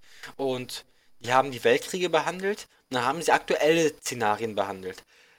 Und dann haben sie angefangen, irgendwas auszudenken, futuristischen Szenarien. Ich fand noch Black Ops 1 und Black Ops 2. Black Ops 2 fand ich noch grenzwertig, weil da hatten wir halt gerade das Thema mit Robotik, mit KIs. Da, da hatten wir gerade dieses, dieses Thema. Da, dazu hat ja auch Deus Ex, Mankind, Deus Ex generell gepasst. Wir sind jetzt in der Welt vorangeschritten, das fand ich ja auch so vom narrativen Aspekt zum reellen Bezug fand ich halt echt gut. Wir haben Leuten mit Prothesen. Die haben auch Bilder von Olympiaspielen innerhalb der Kampagne rangenommen. Und da sich ein bisschen auszudenken, dass man es auch modifiziert. Und es, wird, es wurde auch zu dem Zeitpunkt an Leuten modifiziert, damit sie mehr Kraft haben oder dies oder das. So Exos, nicht ganze Exoskelette, da war auch nicht der Fall, aber halt Prothesen. Und bei Black Ops 2 fand ich halt noch gut, da gab es ja noch einen richtigen, reellen Bezug. Aber danach wurde es immer abgedrehter und immer abgedrehter. Und wir befanden uns eigentlich nicht mehr in der konsequenten Reihe. Sondern man ist eigentlich nur mit der Zeit gegangen und hat das ge gemacht, was bestimmte Investoren einem vorgeschlagen haben. Oder man kam auf die selten dämliche Idee und meinte, doch trotzdem in die Zukunft so weit zu gehen, dass wir vielleicht einem Halo nachmachen. Ich glaube, ähm, wo man hier generell ein bisschen aufpassen muss. Also ich gebe dir soweit recht, dass, ähm, dass es durchaus ähm, eine, recht, eine recht laute Gruppe gibt, die, die diesen die diese äh, moderne Kriegsführungssachen jetzt alle durchaus so ein bisschen überhaben. Das ist ja was, was einem immer mal wieder im Internet oder auch im Bekanntenkreis, also wenn man, wenn man äh, Spieler im Bekanntenkreis hat, ist das ja immer mal wieder sowas, was einem über den Weg läuft. Aber wenn du dir jetzt halt zum Beispiel mal Verkaufszahlen anguckst von Call of Duty, glaube ich tatsächlich nicht, dass die Menschen, die sich eine Abkehr von diesem modernen Kriegssetting wünschen, durchaus so eine relevante Menge sind. Also die Call of Duty Verkaufszahlen gehen zwar seit ähm, seit man so extrem in diese Zukunftssache geht und sich ein bisschen von modernem, also von diesem modernen Kriegssetting ein bisschen wegbewegt, sondern jetzt tatsächlich ähm, weiter den Schritt gegangen ist zu noch weiter in die Zukunft.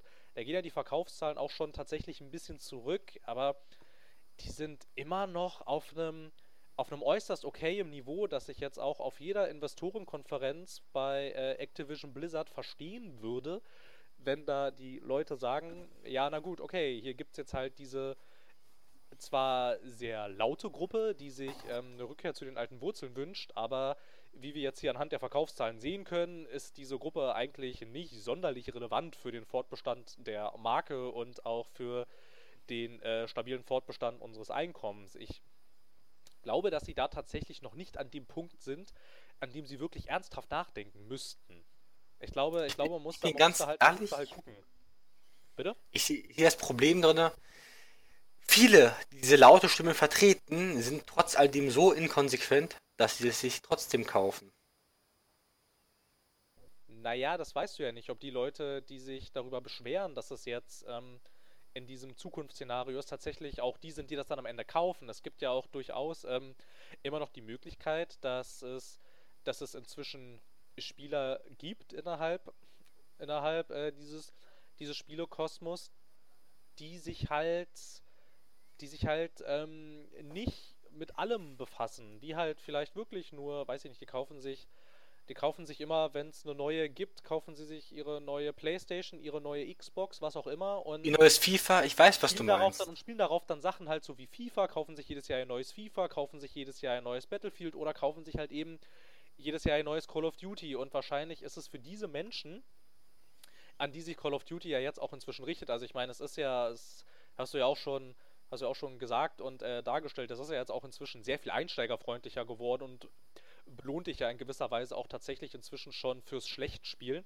Und ich glaube, für diese Menschen ist das einfach, ist das einfach gar nicht von so großer Relevanz, in was für einem Szenario sich jetzt Call of Duty befindet, sondern die denken sich halt, na gut, okay, das ist jetzt halt modern oder ist jetzt halt in diesem in diesem Zukunftsszenario gefällt mir jetzt vielleicht nicht so sehr, aber mein Gott, nächstes Jahr ist es halt wieder irgendwas anderes und ich glaube, für die ist das einfach gar nicht so wichtig.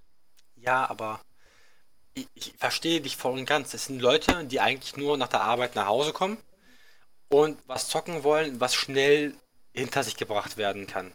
Was so in kleinen 5 bis 10 Minuten Partien schnell zack, zack und fertig. Und das macht auch Spaß dann. Ich verstehe es ja voll und ganz.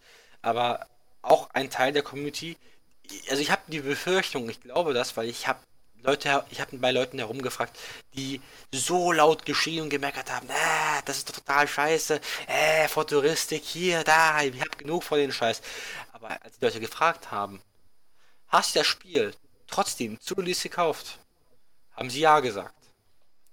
Und da habe ich gefragt, warum. Und die meisten, und da kann ich wirklich zustimmen, sagen, naja, sobald ein Call of Duty ein Jahr draußen ist, wird sich vielleicht noch ein oder zwei Jahre darum gekümmert, aber seien wir mal ehrlich, danach, nach einem Jahr oder nach zwei Jahren ist es spätestens voll von Hackern und die Entwickler machen nichts. Also zum Ze Zeitraum von MW2 war MW1 schon mit Hackern gut besudelt. Zu Black Ops 1 muss ich sagen, war es schon voller an Hackern. Und zu MW3 will ich gar nicht erst anfangen. Du bist in keine Lobby ohne Hacker mehr gekommen, bei mir mindestens. Und das ist auch dieselbe Begründung, die Leute von sich gegeben haben. Einfach die Pflege zu den alten Spielen in Bezug auf Multiplayer-Titel, bei Activision, bei Call of Duty insbesondere, da fehlt ihnen einfach die Pflege. Weil das Spiel ist demnach eigentlich nichts anderes als ein Leihprodukt. Du spielst das ein paar Jährchen und dann ist das Spiel, was eigentlich hauptsächlich auf Multiplayer ausgelegt ist, seien wir ehrlich, kaum jemand kauft sich Call of Duty im Singleplayer. Ja. Der Hauptteil ist eigentlich der Multiplayer. Und du spielst, du hast jetzt zwei, drei Jahre, nach zwei, drei Jahren steckst du dich ein und du merkst, der Multiplayer ist gar nicht mehr spielbar, weil das einfach voller Hacker verseucht ist. Da kommt man sich auch ein bisschen verarscht vor, aber das ist deren Begründung dafür, einfach ein neues Call of Duty zu kaufen. Weil das Neueste ist halt gut gepflegt und da werden die Leute auch schnell gebannt. Und bei den Älteren ist es egal. Außer man macht zufälligerweise ein Remake draus. Und dann ist das ein neues Call of Duty, wie wir es beim MW1 Remaster hatten. Aber wenn wir jetzt darüber nachdenken, da haben sie noch dieses Kistensystem eingeführt. Weil die haben sich mit den Spielern verscherzt. Man kann MW1 ja nicht separat kaufen. Man konnte es nur in der Legacy Edition von Infinite War verkaufen. Das hat dir nicht so gefallen. Das hat auch die Kaufzahlen von der Legacy Edition wahrscheinlich geschmälert oder erhöht. Aber nicht jeder hat sich eine gekauft, wie sie es gerne hätten. Sie hätten gerne am liebsten die Verkaufszahlen von einem Call of Duty mal zwei. Verdoppelt. Dass sich jeder, der Call of Duty Infinite War verkauft, auch gleich die Legacy Edition kauft. Für 30, 40 Euro mehr. Ja, die hatte doch dann insgesamt irgendwie doch so irgendwie um die 130 Euro gekostet oder so. Irgendwas in dem Dreh. Oder 150. Weil es halt, also es war schon, es war schon, es war schon halt, das war schon recht stattlicher Preis. es war überteuert für eine Remastered Edition. Von einem gar nicht so alten. Ah, Okay, es ist noch schon ziemlich alt gewesen. Aber es ist jetzt vollkommen egal. Aber da, man hat ja ziemlich schnell gesehen, die Verkaufszahlen dieser Legacy Edition sind ja in den Boden gegangen. Und was haben wir denn eingeführt? Dasselbe System wie in Counter-Strike Global Offensive. Sie haben Kisten eingeführt. Kisten, die Geld kosten. Sie haben Microtransactions eingeführt. Und ich weiß gar nicht, ob diese Kisten auch mit Skins bestückt waren. Aber ich habe nur, ich habe nur angeschnitten mitbekommen, sie haben Kisten eingeführt, die wieder harte Microtransactions einführten. Und das finde Ja, ich echt Kisten, nicht schick. Kisten, Kisten sind ja aber gerade sowieso schwer im Trend. Ne? Ich meine, Kisten führt ja jeder Ja. ein. Irgendwie, ne? Ja. Ich meine, bei Rainbow Six Siege soll es jetzt demnächst ir- irgendwelche Dinge, also ir- ir- irgendwelche Kisten in Form von, also wo dann Skins drin sind, irgendwie ähm, bei, bei Overwatch gibt es das ja, bei, bei Payday hat man es sehr kläglich versucht, da hat man es ja, aber da war das System allerdings auch ziemlich scheiße, da hat man es dann halt wieder rausgenommen und so. Und ähm, ich weiß gar nicht, diese ganzen, diese ganzen Loot-Cases, die gibt es doch inzwischen, ist es eigentlich, ist es ja gang und gäbe irgendwie. Es gibt doch auch, gibt doch auch, ähm, in der Battlefield-Reihe gibt es doch inzwischen auch diese, diese Battle Packs. Das ist zwar nicht ganz das gleiche, aber es geht ja schon in die ähnliche Richtung. Und so, ja.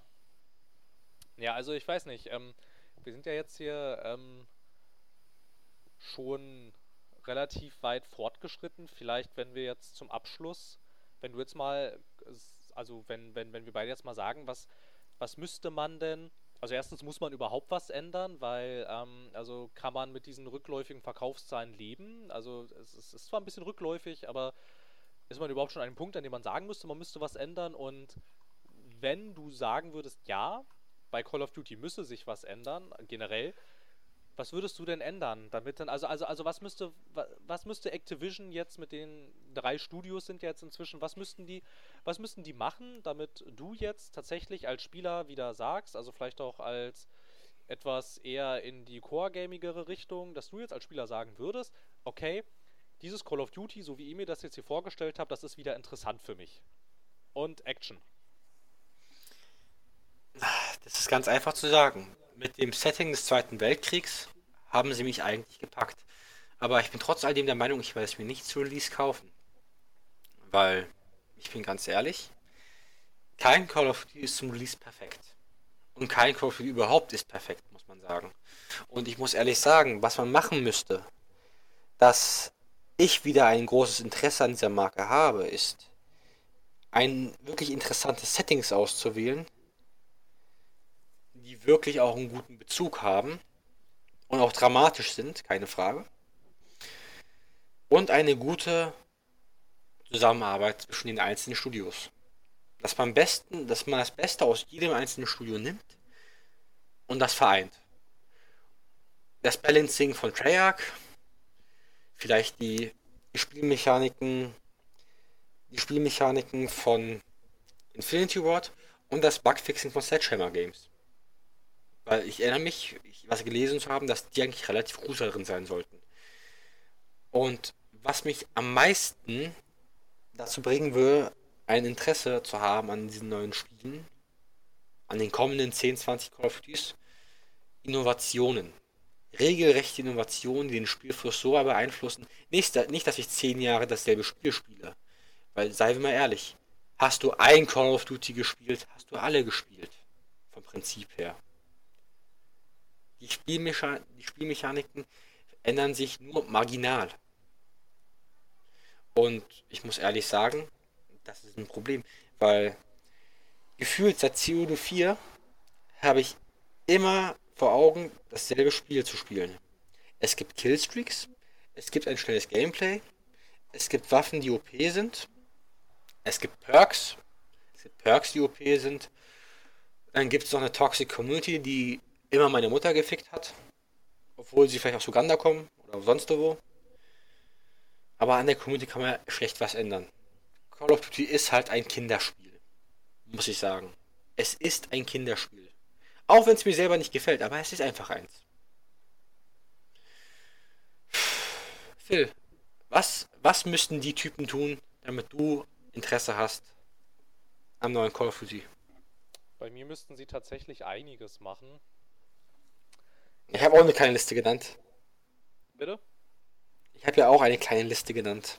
Ja, ja, in der Tat, also halt, also halt, wo ich auch äh, völlig, völlig bei dir bin, ist, ähm, sie könnten langsam echt mal wieder das Szenario ändern. Sie könnten mal weggehen von diesem ganz futuristischen Ding, finde ich. Also, weiß ich nicht, ob es jetzt unbedingt der Zweite Weltkrieg sein muss. Ich finde, also ich würde, ich würde tatsächlich, also wahrscheinlich wenn sie das Szenario ändern, wird es wahrscheinlich der Zweite Weltkrieg werden, aber ich fände es tatsächlich interessanter, wenn man sich hinsetzen würde und tatsächlich mal schaut, ähm, was für was für Szenarien vielleicht noch unverbraucht sind. Ne? Ich meine, DICE hat es jetzt mit Battlefield 1 relativ gut vorgemacht und das hatte ja auch einen extremen Medienrummel. Ne? Und all, all das. Und das kam ja auch sehr gut an. Das wurde sehr gefeiert irgendwie jetzt so als der, als der Underdog, der sich jetzt mal gegen den Mainstream stellt und alles. Das finden, das finden die Leute nun mal gut, ne? Und das fände ich zum Beispiel auch ganz nett irgendwie. Vielleicht, ich weiß nicht, den Vietnamkrieg hatten sie schon immer mal so ein bisschen, aber wenn man sich vielleicht mal irgendwas aussucht, vielleicht auch irgendwas total Banales irgendwie, wo vielleicht auch keiner dran denkt. Ein fiktives Szenario im Kalten Krieg.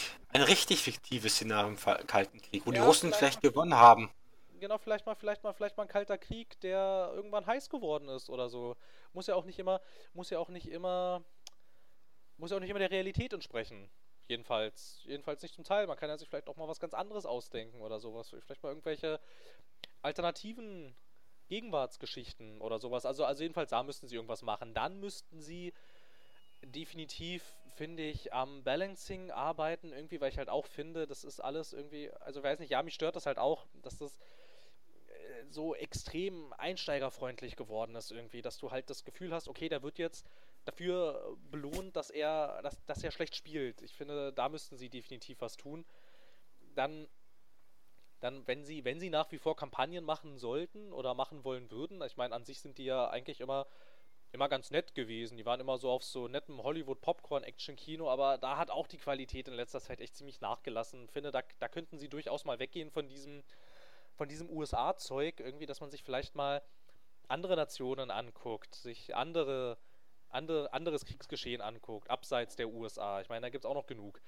Und ähm, ja, aber was ich sag definitiv, was sie definitiv nicht machen sollten, um wieder mehr Aufmerksamkeit zu generieren, ist irgendwie, dass sie immer mit ihren mit ihren paar kleinen Skandelchen kommen, irgendwie zum Beispiel mit diesem No Russian oder so und dann ähm, in MW3 war es dann irgendwie diese Familie, die da bei diesem Gasangriff stirbt und in Black Ops war es diese diese interaktive Folterszene, wo du halt irgendwie ein paar Mal einem Typen ins Gesicht schlägst, der den du davor Glasscherben in den Mund gesteckt hast und alles, das ist das ist alles so, das ist das wirkt halt alles so extrem aufgesetzt und irgendwie als wäre das als wäre das alles nur Effekthascherei. Ich bin mir auch sicher, dass das Effekthascherei ist und dass da niemand wirklich ernsthaft daran interessiert ist, jetzt damit irgendein Statement zu setzen. Ich finde, das könnten sie auch lassen. Oder sie sollen es halt richtig machen. Aber irgendwie nicht dieses, boah, hey, hier guck mal, dann, ich meine auch gerade bei, diese, bei dieser No-Russian-Mission, wo sie halt ähm, dir davor noch diese Nachricht einblenden, oh, jetzt pass auf, das, was wir dir hier jetzt zeigen, das ist, das ist so extrem hart und so extrem schlimm. Wir geben dir sogar die Möglichkeit, dass du es überspringen kannst, damit du am Ende nicht vor lauter Schreck in Ohnmacht fällst. Das ist so, ja, komm hier, ne? Also, als ob das, als ob das irgendwas, als ob das irgendwas aufzeigen sollte, das ist Effekthascherei gewesen und da wird man vielleicht noch ein bisschen gratis, gratis ähm, Werbung abgreift, weil dann die Presse noch intensiver darüber berichtet, die sich dann ja natürlich auch alle wieder in diesem Thema total aufgehangen haben. Also davon könnten sie weg und ich weiß nicht, das sind zwar jetzt eher das sind zwar jetzt nur drei Sachen, aber das sind schon drei recht massive Sachen, die sich für mich ändern müssen, damit diese Reihe für mich wieder interessant ist. Was, was sie noch für mich ändern müssten, ist, wenn, sie, wenn man zum Beispiel die Russen spielen kann. Oder die. Also ich glaube nicht, dass man jemals in Call of Duty die Deutschen im Zweiten Weltkrieg spielen kann. Auch wenn das eine totale Anti-Nazi-Deutschland-Kampagne sein wird, wo man merkt, oh mein Gott, das, dieses Land ist so, ich möchte nicht meine eigenen Leute umbringen und dann geht man nach, nach Großbritannien und ist dort ein Kämpfer und kämpft für das Gute und als, als, die, als so ex-deutscher Soldat, der dann nach, nach Deutschland geht und seine Leute bekämpft und hier und da, dann triffst du vielleicht einen Freund, der irgendwann das Leben gerettet hat in so einem Close Quarter Fight in einem Haus und dann steht ihr euch gegenüber mit einem Gewehr und du kriegst so einen Befehl, bring ihn um und du kannst nicht laufen Tränen oder so. Man, man könnte sowas Emotionales machen, aber ich glaube niemals, dass, nie, dass niemals man in einem Call of Duty einen Deutschen spielen kann im Zweiten Weltkrieg. Das glaube ich einfach nicht. Ein Deutschen im Zweiten Weltkrieg, der für die Nazis am Anfang irgendwie auf der Seite steht. Und genauso wenig kann ich mir vorstellen, dass die Russen in einem Call of Duty irgendwie als human bezeichnet werden oder dargestellt werden. Weil wenn man sich die Russen anschaut, bis auf vielleicht Reznov, sind das alles totale Arschlöcher. Jeder einzelne. Du hast kaum einen Russen in diesem Call of Duty Universum, der wirklich ein korrekter Typ ist. Irgendwo ist der Russe immer der Böse oder der Deutsche. Und die Amis sind die, die nie Fehler machen. Und das stört mich im Grundlegenden. Die Briten sind manchmal auch noch ein bisschen mit dabei als die Superhelden. Genau. Und die sind auch nie die Bösen. Nö. Weil sie noch nie Fehler gemacht naja, haben. Naja, bei, naja, bei Modern Warfare 2 war es ja so einfach auch nicht, ne? Weil da hatten sich ja dann die USA und die Russen nur bekriegt, weil dieser eine General ja ziemlich scheiße gebaut hatte, der ja aber kein Russe war. Genau.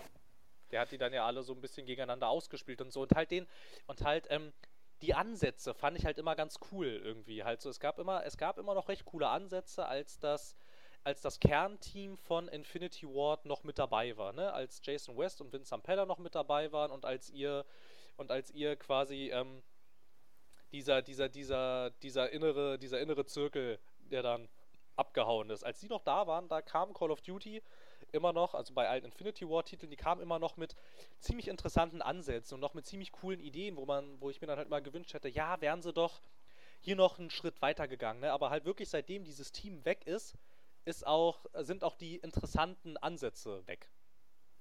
Ja. Irgendwie. Und seitdem, seitdem ist Call of Duty halt so ein extrem glatt gebügeltes und poliertes Produkt, bei dem man bloß nicht mit irgendjemandem anecken will. Mal hier und da so ein kleines Skandelchen, das man so geschickt einsetzt, um vielleicht hier nochmal so ein bisschen Gratiswerbung zu generieren, aber ansonsten ist es so ein Ding, was halt so einen möglichst breiten Markt ansprechen soll und bloß niemandem auf die Füße treten. Halt so ein richtig schönes, weichgespültes Massenmarktprodukt. Und das wäre so das Übergeordnete, was sie für mich halt ändern müssten, damit es halt auch nur wieder ein bisschen interessant ist. Weil so, das ist halt, weiß ich nicht, es interessiert mich halt nicht, weil es macht nichts Neues, es macht nichts innovativ mehr, es macht einfach gar nichts mehr außer existieren und jedes Jahr mehr oder weniger das gleiche machen. Und ja, das brauche ich halt nicht. Ne? Da habe ich noch eine Frage an dich zum Abschluss. Wirst du dir das neue Call of Duty, wenn es wirklich tatsächlich im Zweiten Weltkrieg spielen würde, und ich glaube, das wird es ziemlich sicher, weil dieser League ist niemals ein richtiger League. Weil der kommt jedes Jahr zur selben Zeit. Ja, ich glaube nicht daran. Ich glaube nicht. Jemand ein bisschen scheiße, das kann natürlich auch sein. Ja, aber in seltensten Fällen haben ja diese Leaks zu Call of Duty nicht gestimmt. Äh, es ist eigentlich vollkommen egal. Aber wenn es im Zweiten Weltkrieg spielen wird, wirst du dir es anschauen, ausleihen, oder sogar vielleicht kaufen? Haben sie dich da nicht, also vielleicht also, bekommen? Also, also sie hätten dann wahrscheinlich schon erstmal ähm, zu einem gewissen Teil meiner Aufmerksamkeit, allerdings müssten sie mir dann natürlich auch zeigen, wenn sie sich jetzt dazu entschließen, wieder in den, in den Zweiten Weltkrieg zu gehen, dann müssten sie mir aber auch erstmal zeigen jetzt, ähm, was ist denn jetzt an diesem Zweiten Weltkriegs-Shooter so großartig anders als an denen, die sie schon vor zig Jahren mal produziert hat, haben. Also ich meine, ich habe jetzt auch kein Interesse daran, zum 380. Mal den D-Day nachzuspielen und zum 380. Mal Berlin zu erstürmen und einzunehmen. Das sind alles Sachen, die habe ich schon zigmal gemacht in, in Videospielen. Deshalb wäre das halt auch was, wo ich dann sagen würde, ja, die Idee ist nett, aber ja, weiß ich nicht, ob das jetzt hier so der Bringer ist. Wahrscheinlich würde ich da mit der Meinung relativ alleine dastehen, aber das wäre halt für mich auch nicht genug. Das wäre halt dann wieder nur so, okay, man versucht jetzt irgendwie halbwegs ohne großen Aufwand diese verfeindeten Lager wieder irgendwie ein bisschen zusammenzubringen. Irgendwie, ich meine, guck mal, wir tun was für euch und guck mal, wir tun was für euch, aber für beide machen wir es nicht wirklich richtig. Und dann nimmt man halt den. Die versuchen die alten Core-Gamer wieder abzuholen. Gemeinsamen Nenner. Ja, genau, aber das wird wahrscheinlich nicht funktionieren. Ich bin, ich bin ganz ehrlich. Sie haben meine Neugier, aber nicht meine Aufmerksamkeit. Ich werde es mir irgendwann mal anschauen, aber ich werde es mir nicht zu einem Vollpreis holen. Nee, also das, das, das auch auf jeden Fall nicht. Dafür, dafür ist auch, glaube ich, ähm, also um wirklich jetzt so große, große Risiken einzugehen. Ich meine, sie sind ja nach wie vor Platzhirsch mit Call of Duty und ich glaube, um wirklich große Risiken einzugehen, da erstens, wozu? Weil noch, noch, noch haben sie es nicht nötig, dass sie das machen müssen.